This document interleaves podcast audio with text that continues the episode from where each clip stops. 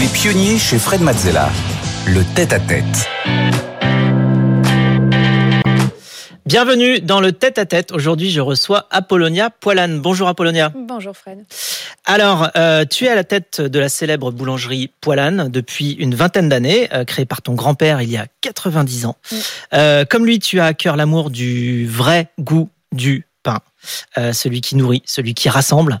Euh, tu ne le, te définis pas comme chef d'entreprise, mais bien comme une boulangère.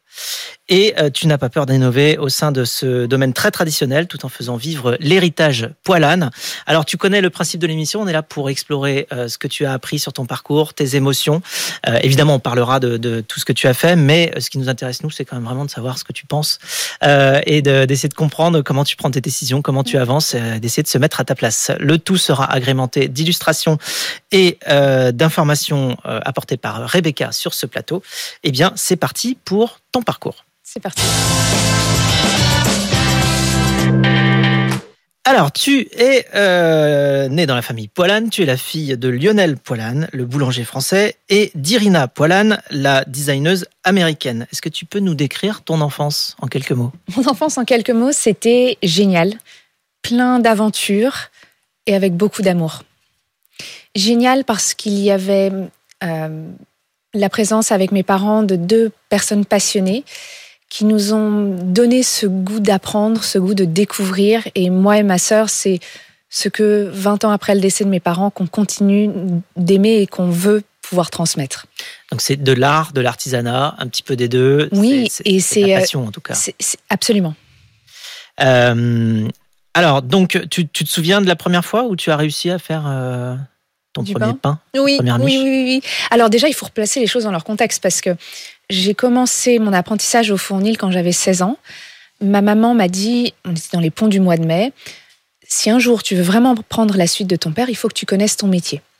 Et c'est comme ça qu'elle m'a parachuté dans le fournil pendant un de ces longs week-ends du mois de mai et que j'ai commencé à façonner mes premières miches. C'était ingrat parce que mes mains étaient petites, pas habituées, pas- bref, j'y étais pas. J'avais 16 ans.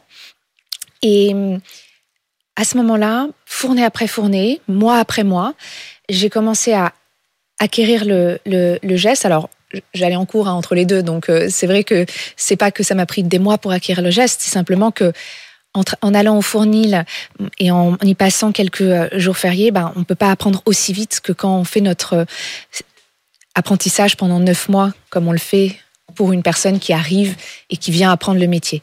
Mais la première fois que tu façonnes une miche et que tu arrives à lui donner une belle forme, tu as l'impression de donner vie à un morceau de pain et c'est génial. Alors après cette découverte, euh, après euh, avoir acquis euh, cette nouvelle compétence, ta vie prend un nouveau tournant. Rebecca. En 2002, il vous arrive un drame, la perte de vos deux parents décédés dans un accident d'hélicoptère. Et du jour au lendemain, vous êtes monté dans le bureau de votre père et avez travaillé avec ses équipes. Vous avez été bien entouré et accompagné euh, par les proches de vos parents pour brillamment assumer euh, la tête de l'entreprise euh, à, à- à 18 ans. Vous avez toujours su que vous alliez prendre la suite de vos parents, mais ça s'est fait un peu plus tôt que prévu. Un an plus tard, vous avez commencé le cursus initial, puis obtenu en 2007 un bachelor en économie à l'université euh, Harvard. Et ça vous a permis de concilier votre euh, vie professionnelle et personnelle, puisque euh, la particularité des universités américaines, c'est qu'elles valorisent également les activités privées plus qu'en France. Et pour diriger votre entreprise tout en étant étudiante, vous utilisez le décalage horaire entre Cambridge et Paris. Vous appeliez votre responsable de production le soir avant d'aller vous coucher, l'heure à laquelle démarrait la journée à Paris. Et depuis votre, depuis votre retour du, du Cherche Midi, vous avez toujours continué à nourrir le levain de l'entreprise en valorisant avant tout la céréale et le savoir-faire manufacturé. Et c'est ce regard nourri depuis 20 ans qui vous a permis de développer de nouveaux produits et de nouveaux lieux. Merci. Alors 18 ans, c'est tôt, c'est jeune. Euh, Ouais. Qu'est-ce que tu ressens euh, à ce moment-là euh Écoute, il y avait d'une part il n'y avait pas le choix parce que le décès de mes parents est, est- est brutal. La chance que j'avais, c'était de savoir qu'un jour je prendrais la suite de mon père et d'être entourée de ses équipes. Donc ça s'est fait plus tôt que prévu et et il y avait l'évidence sur le moment de prendre la suite de, de mon père et de travailler avec euh, ses équipes. mais tu as dû faire à la fois donc apprendre euh, du coup le métier de, de la gestion de toute, euh, Oui. toute cette société euh, et faire tes études.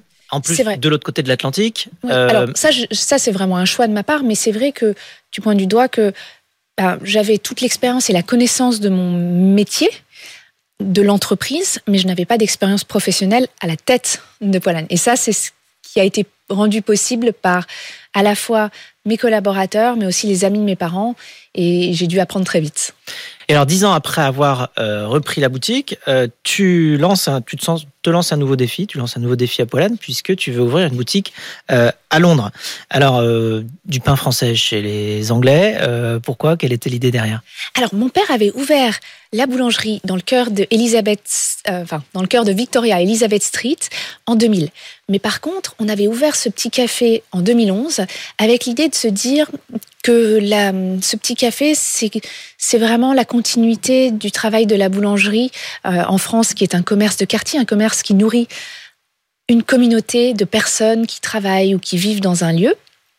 Et là, on avait l'opportunité de s'installer à Chelsea, à un quart d'heure à pied de notre mm, fabrication, de notre boulangerie, et de nourrir un nouveau quartier connexe, annexe, voisin. Et là, c'était génial parce que en ouvrant cette, cette adresse, un samedi de novembre pluvieux, on s'est dit, bon, on va compter sur les doigts de la main le, le nombre de personnes qui vont rentrer dans la boutique.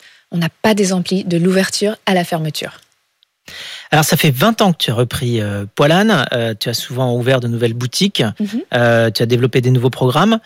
Quelle est la suite là aujourd'hui pour euh, Poilane? Alors, nous, on continue. Notre métier, c'est de nourrir nos clients avec ce pain qui est porteur de sens. Ce sont de, continuer à développer des nouveaux pains. Euh, j'ai développé par exemple un pain de maïs euh, il y a quelques années. J'ai fait un pain poivré, des brioches. Là, tu vois, j'ai une brioche qui est typique euh, pour les fêtes. C'est une façon un peu stollen, euh, mais c'est aussi Ah, travailler. Faite comment? Qu'est-ce qu'elle a, de elle est typique bourrée de fruits secs. Et, et, et l'idée, c'est une brioche gourmande à partager pour ce moment au goûter où on a envie d'avoir quelque chose de léger, mais quelque chose qui, euh, qui, qui nourrit l'après-midi et qui fait tenir jusqu'au soir. Euh, c'est aussi travailler sur mes biscuits, sur mes pâtisseries boulangères.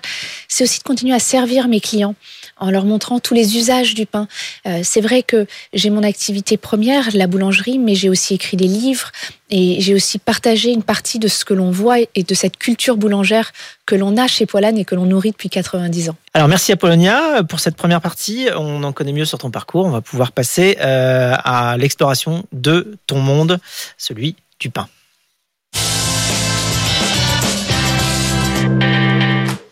Ton monde à toi, c'est euh, la boulangerie, le pain, mais pas seulement. Rebecca.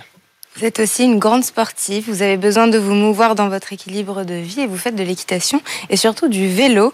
Du vélo pour vous déplacer en ville, une façon euh, pour vous de bouger entre deux rendez-vous, mais aussi du vélo de route. Vous, vous roulez pour des actions caritatives, par exemple pour une euh, association qui valorise des métiers de restauration ou encore pour la lutte, contre, le cancer.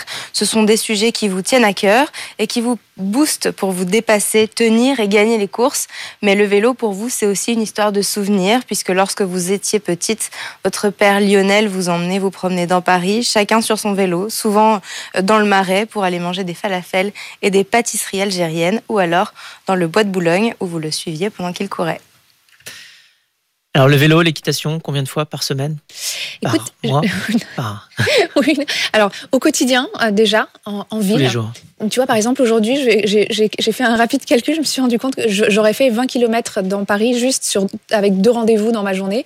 Euh, et c'est. Je trouve que c'est assez énorme quand, pour, juste pour des trajets C'est quotidiens. c'est du vrai vélo, hein, du vélo mécanique comme on dit aujourd'hui. C'est Oui, pas un voilà, vélo électrique. hein. Et on a- exactement. Mais il faut pas pour autant euh, discriminer le vélo euh, électrique. euh, On pousse quand même. hein. mais mais, euh, mais c'est vrai que c'est souvent le dimanche où je vais faire des, des balades en vélo avec euh, mes copains. Et ce qui est chouette, c'est qu'avec le vélo, c'est aussi une histoire d'équipe. Alors, tu as hérité euh, d'un grand nom euh, dans la boulangerie, Poilane. Euh, cet héritage, pour toi, c'est un atout, une liberté, une responsabilité, une puissance, un petit peu tout à la Un peu tout ça. Un peu tout ça. Un peu tout ça. Je pense que ça dépend des moments. Mais, mais d'abord, d'abord et avant tout, je suis vachement fière de mon nom de famille, de ce qu'il porte euh, de sens, l'impertinence de mon grand-père, euh, le l'esprit d'entreprendre de mon père, de ma mère aussi, mais c'est vrai que toutes ces, ce sont toutes ces choses-là, et tous- tous les mots que tu cites, je me dis oui, oui, ça, ça aussi, Ça ça, aussi. ça aussi. Et alors sur la responsabilité justement, qu'est-ce que ça Bah, c'est aussi une c'est peut-être le peut-être le moins euh, comment dire euh, euh, Le moins léger. euh, Ouais, le moins léger aussi, oui. Parce que évidemment la, la, la liberté, l'atout, euh, la Oui, oui. puissance, tout ça. Bah, c'est- une responsabilité de. Si c'est, enfin, ce sont, c'est, c'est qui on est, et, et, et c'est vrai que j'ai envie de partager qui on est euh, et dans, cette famille, que ce soit mon grand-père, que ce soit euh, qui s'est dit mais moi je vais faire ce pain au levain qui a nourri des générations de, de Français et in fine d'Européens, Euh, mon père qui dit bah en fait on peut faire ce pain en quantité sans s'industrialiser. Et à ma génération, de me dire, bah, en fait, on raconte toute une histoire autour des céréales et de la fermentation. Mm. C'est, nourrir ce sens et, et- et c'est une responsabilité, mais dans le, vraiment dans, le, dans, dans, une, dans cette notion de se dire, il faut le partager, il faut le transmettre, il faut aller de l'avant et, et spread the word, comme on dirait en anglais. Et alors tu dis euh, sans s'industrialiser, mais enfin quand même aujourd'hui, euh, en termes de, de quantité, de volume, Poilane, ça représente quoi À la fois en termes de euh, les outils de production, j'ai envie de dire, euh, et euh, la, Alors, la tu vois, diffusion du pain. Ce qui est remarquable chez nous, c'est qu'on fait 2 à 3 000 pains, ou équivalent de ces grosses miches de pain au levain par jour, mais qu'elles continuent d'être façonnées à la main. Parce que quand tu viens euh, rue du Cherche-Midi ou si tu vas dans notre manufacture à Bièvre, chaque fournil, c'est un poste de travail où il y a une paire de mains qui accompagne la fabrication du pain de A à Z. Vous avez combien de fournils aujourd'hui On a 24 fours Au même endroit à la manufacture. On a cinq adresses à Paris. Trois d'entre elles ont un four sur place. À Londres, pareil, on a un four sur place. Et donc, c'est aussi ce qui nous permet d'avoir une constance dans la fabrication de nos pains, où que tu sois dans ces fournils. Oui, alors c'est c'est impossible de faire du pain Poilane euh, en dehors des, des fours euh, Poilane. Grosso modo, oui. C'est à peu près ça. Je Euh, ne peux pas dire tous nos secrets. Ça, je voulais en savoir un petit peu plus. Euh, Peut-être tu m'en donneras plus après l'émission, je sais pas. Euh, donc, euh, en tant que boulangère, tu, tu vois ton métier évoluer. Euh, tu dois vraiment allier euh, tradition et modernité. Hein. Oui. Et euh, la Et ce touche. dialogue entre technique passe, éprouvée par le temps, technique passée, et d'être ouvert au monde contemporain pour aller de l'avant. Et c'est un dialogue, c'est un équilibre à alimenter et à nourrir, de la même façon que quand on transmet notre levain d'une fournée à l'autre, on y met, on y met tout. C'est un morceau de pâte d'une fournée qu'on laisse de côté et qui va être le point de démarrage de la fournée suivante. Tu retrouves euh, dans, euh, tout, dans la manière avec laquelle euh, l'entreprise tourne aujourd'hui des touches de euh, tes aïeux, enfin ton père et ton, ton grand-père? Oui, oui, bien sûr. D'abord parce que j'ai la joie de travailler avec des personnes qui ont connu mes parents. Oui. Et, hum, et ensuite parce que parfois, des clients qui vont passer à la boulangerie et qui ont connu mon père, un peu moins maintenant, mais mon grand-père, vont me dire, tiens, on avait vu ça euh, à cette époque. euh. Et donc oui, euh, il y a ces liens. Et alors, la touche Apollonia dans cette série Écoute, d'abord, je- je dois dire que en tant que troisième génération d'une entreprise familiale, la touche Apollonia, c'est absolument pas mon obsession. Mais ce que je me suis rendu compte avec le temps et avec les années, c'est que mon regard sur mon métier, il est nourri du travail de mon grand-père, du travail de mon père. Et c'est ce regard céréales et fermentation, de comprendre que notre boulangerie, elle raconte au cœur de la ville ce qui se passe dans les champs et toute cette chaîne de valeur qui se crée pour avoir ce morceau de pain, euh, ces biscuits, ces pâtisseries, mais cette expression, quelque chose qui se mange, quelque chose qui nourrit et quelque chose, pour reprendre et, et continuer tes, tes propos en introduction, quelque chose qui se partage. Alors, l'art et la boulangerie, euh, c'est dans l'ADN. Clairement, clairement. Hein, et on comprend bien aussi, et d'ailleurs euh, avec le parcours euh, aussi de, de tes, tes deux parents, euh, Mhm. on, on voit bien que c'est complètement mélangé. Euh, c'est quoi le lien entre les deux? Comment ça se reflète aujourd'hui dans les produits Oui, oui, oui. Tu sais déjà, on est au dé- on s'installe, mon grand-père s'installe au 8 rue du Cherche-Midi. On est en plein cœur de Saint-Germain-des-Prés, un quartier où il y avait des artisans, des artistes. C'était le frémissement de ce qui va devenir le Saint-Germain-des-Prés post-Seconde Guerre mondiale. Un lieu où il y a beaucoup de philosophes, artistes, bref. mon père rencontre Salvador Dali dans les années, à la fin des années 60. Ils font ensemble une chambre à coucher en pain. Et Une chambre à coucher. une enfin. chambre à coucher en pain. Ah oui. C'est oui, c'est des choses sérieuses quand même. C'est un concept. Et, et, et c'est vrai que cette collaboration entre Poilane et les artistes, c'est l'expression d'un quartier, mais c'est aussi ben, notre, amour pour, pour ce lien et ces univers. D'accord. Et, et ça se continue aujourd'hui euh, Oui, sous quelle oui, forme alors? Alors, plein de formes différentes, euh, que ce soit par exemple euh, nos fèves ou euh, sur les, pour, pour les galettes des rois chaque année, euh, on a pu demander à des dessinateurs. On a eu pendant plusieurs années des dessinateurs qui ont fait nos, nos petites fèves. Euh, ce sont aussi euh, les les peintures, les sculptures, les dessins que l'on continue d'avoir dans l'arrière de- dans notre arrière des créations boutique. de- Et effectivement, nos pains décorés. Et là, c'est un vrai savoir-faire pour le coup de nos équipes qui ont des, des paires de mains absolument expertes et, et qui font des décors. Alors là, c'est euh, c'est un, un décor que, euh, que, que, que l'on fait pour célébrer la, le, le cœur de l'année, la nouvelle année qui commence, des nouveaux, euh, une nouvelle donne. Euh, mais on, on- on continue de faire, par exemple, des chandeliers en pain euh, et, et toutes autres sortes de commissions qui nous sont données. Ah, il a un nom d'ailleurs, le chandelier en pain, je crois. Oui, alors on l'appelle le pain des labras, comme un candélabre, mais de pain. Euh, alors, pour euh, continuer, on a une question pour toi Mhm. euh, de la part d'Hélène Darroze, Ma grande voisine. ta grande voisine. Bonjour Apollonia. Alors une question euh, euh, un peu personnelle, un peu légère.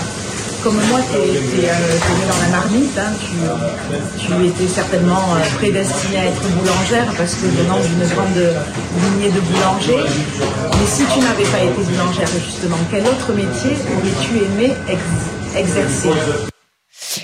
Euh, je crois que j'aurais aimé être architecte parce que, alors, euh, clairement, c'était le métier de ma maman et c'est un métier que, que, euh, qui me touche parce que c'est l'idée de quelque chose que tu fais maintenant, mais il faut que tu réfléchisses déjà à comment est-ce que ça va être euh, l'usage que va être fait de ce que tu construis et de ce que tu crées.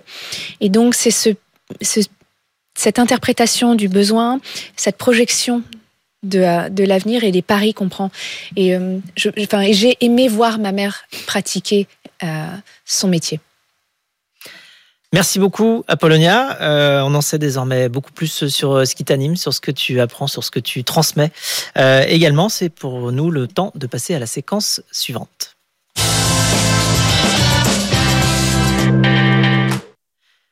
Alors, ces séquences actu, euh, on va parler de ta dernière création, le calendrier de l'Avent Oui. chez Poilane. Alors, qu'est-ce que c'est et comment ça marche Comment ça marche Particularité? Alors écoute, euh, avec la mode des calendriers de l'Avent, pour les petits et grands enfants, je me suis dit, mais en fait, est-ce qu'on pourrait pas trouver une façon? Et Évidemment, tout l'univers alimentaire, on doit faire très attention à l'hygiène. Et donc, l'idée, c'était de se dire, comment est-ce que l'on pourrait réduire les emballages sur nos, sur nos calendriers. Et donc, je m'étais dit, on va faire un calendrier de l'Avent qui soit entièrement comestible. Euh, donc, ce sablé géant, il est numéroté. Entièrement, c'est-à-dire qu'il n'y a pas d'emballage. Enfin, il y a pas de. Alors, s'il y a un emballage quand même Oui. pour, euh, pour le vendre, quand même, mais euh, qui est recyclable d'ailleurs. Mais le, l'idée de ce calendrier, c'est que chaque jour, tu effeuilles ce sapin. Mm. Je, je le fais pas tout de suite parce Non, que je sens que je vais être obligée de te le partager. celui-là, on peut pas tricher. On peut pas tricher. On la- peut pas prendre le numéro 18 non, tu peux pas prendre le, numéro. Non, Non, non, non, non, non. Et puis d'ailleurs, alors tu vois, euh, là, c'est, on, a, on a mis du temps à itérer les, les, les, les- l'ordre des numéros pour essayer de conserver cette, euh, le- ben, les arcanes et, et- et la forme de, de ce sapin et qu'on se retrouve pas avec euh, juste un, un morceau de biscuit alors que euh, ce sapin est à effeuiller. D'accord. Donc, mais par contre, et le dernier, je vois le 24, il est deux fois plus gros que les autres. Oui, il est deux fois plus gros. Bah oui, faut, quand même compenser, le, récompenser l'attente et, et, et et la au niveau du goût, Et au niveau du goût, alors, tu vois, là, on a travaillé notre sablé punition. Donc, c'est une, une- une pâte sablée euh, avec une farine de blé. Mais on l'a. punition, il s'appelle le. Oui, alors nos sablés s'appellent les punitions. Ça, c'est la petite forme iconique parce que c'est une punition d'attendre pour les manger. Mais c'est parce que la grand-mère de mon grand-père appelait ses petits-enfants en disant Venez chercher votre punition. Et elle ouvrait sa main sur des sablés. Ah, c'est sympa comme punition. Voilà. D'accord. Eh bien, écoute, euh, merci beaucoup pour cette actu euh, qui est bah, justement euh, parfaitement euh, d'actualité en cette période de fin d'année. C'est l'heure pour nous de passer à la séquence suivante, la séquence rapide de l'émission, le Quizella.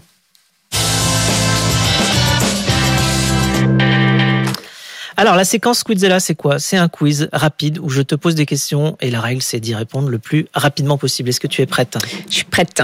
Ok, c'est parti. Ta viennoiserie préférée? Le croissant. Si tu ne devais faire plus qu'un seul type de pain, lequel serait-il? Alors, ce serait une miche de pain au levain de blé. Une émotion, je dis bien une seule, pour décrire le fait de manger du pain. Euh, beaucoup d'amour, mais c'est pas c'est pas une émotion ça. Euh, Ah, c'est pas mal l'amour. ouais, Alors, plutôt pain et charcuterie ou pain et fromage? Pain et fromage, clairement. Si tu Mais pouvais, j'ai- alors j'adore mes confrères charcutiers, hein, ça n'en déplaise, mais j'ai une grosse passion pour le fromage. si tu pouvais partager une baguette ou une miche avec n'importe qui mort ou vivant, qui serait-il? Ou elle? Hmm. Je voudrais partager. euh, J'aimerais partager une miche de pain avec Lorraine Bacal parce qu'elle était fan de nos, de nos pains et que j'ai eu l'occasion de voir ses films quand j'étais petite. Alors euh, voilà. L'artiste avec lequel tu rêverais de collaborer? Euh, si Salvador Dali était vivant, j'aimerais collaborer avec lui une génération après. D'accord. Et un vivant peut-être? Et un vivant hmm. Euh, Écoute, j'adore le travail de Nicolas Boulard, qui travaille avec le pain et, et, et le fromage. Et, euh, et, ce serait génial de collaborer avec lui. L'appel est lancé. Le meilleur compliment que quelqu'un puisse faire sur ton pain? Qu'il nourrit Quel est ton booster d'énergie? Le sourire de mes collaborateurs. Un soir, si tu vas à la manufacture, il peut faire euh, hyper sombre, il peut faire un temps absolument dégueulasse dehors. Le sourire, quand on, serre la- quand on se serre la main pour se dire bonjour, ça n'a pas d'égal. À l'inverse, euh, qu'est-ce qui te fait déprimer? Les esprits étriqués, la fermeture d'esprit. Ton plus grand rêve aujourd'hui? Continuer de nourrir avec mes pains et avec cette culture du pain. Et pour finir, si les 8 milliards d'êtres humains sur Terre nous écoutaient, l'émission des pionniers, ce qui est pas loin d'être le cas, quelle est la plus belle phrase que tu leur adresserais? Manger du pain Manger du pain. Manger du pain Écoute, merci beaucoup euh, de t'être prêté au jeu euh, de tout ce questionnaire euh, des pionniers. On se quitte sur cette chanson que tu as sélectionnée. C'est euh, Goodbye Punk Pie Hat de Charlie Mingus. Alors pourquoi cette chanson? Quelques, quelques mots Écoute, moi j'adore le jazz. Et ce sont des rythmes, ce sont des codes, ce sont et, et ce sont des musiques qui euh, qui alimentent à la fois de la sérénité, mais un certain rythme. C'est faussement sage. Un peu toutes ces choses-là. Merci Apollonia de nous avoir fait, fait partager ton monde, de nous avoir fait partager ton pain, d'avoir partagé ce moment euh, avec nous, euh, avec tes émotions, tes apprentissages de pionnière sur tout ce chemin passionnant. Merci Apollonia. Merci Fred.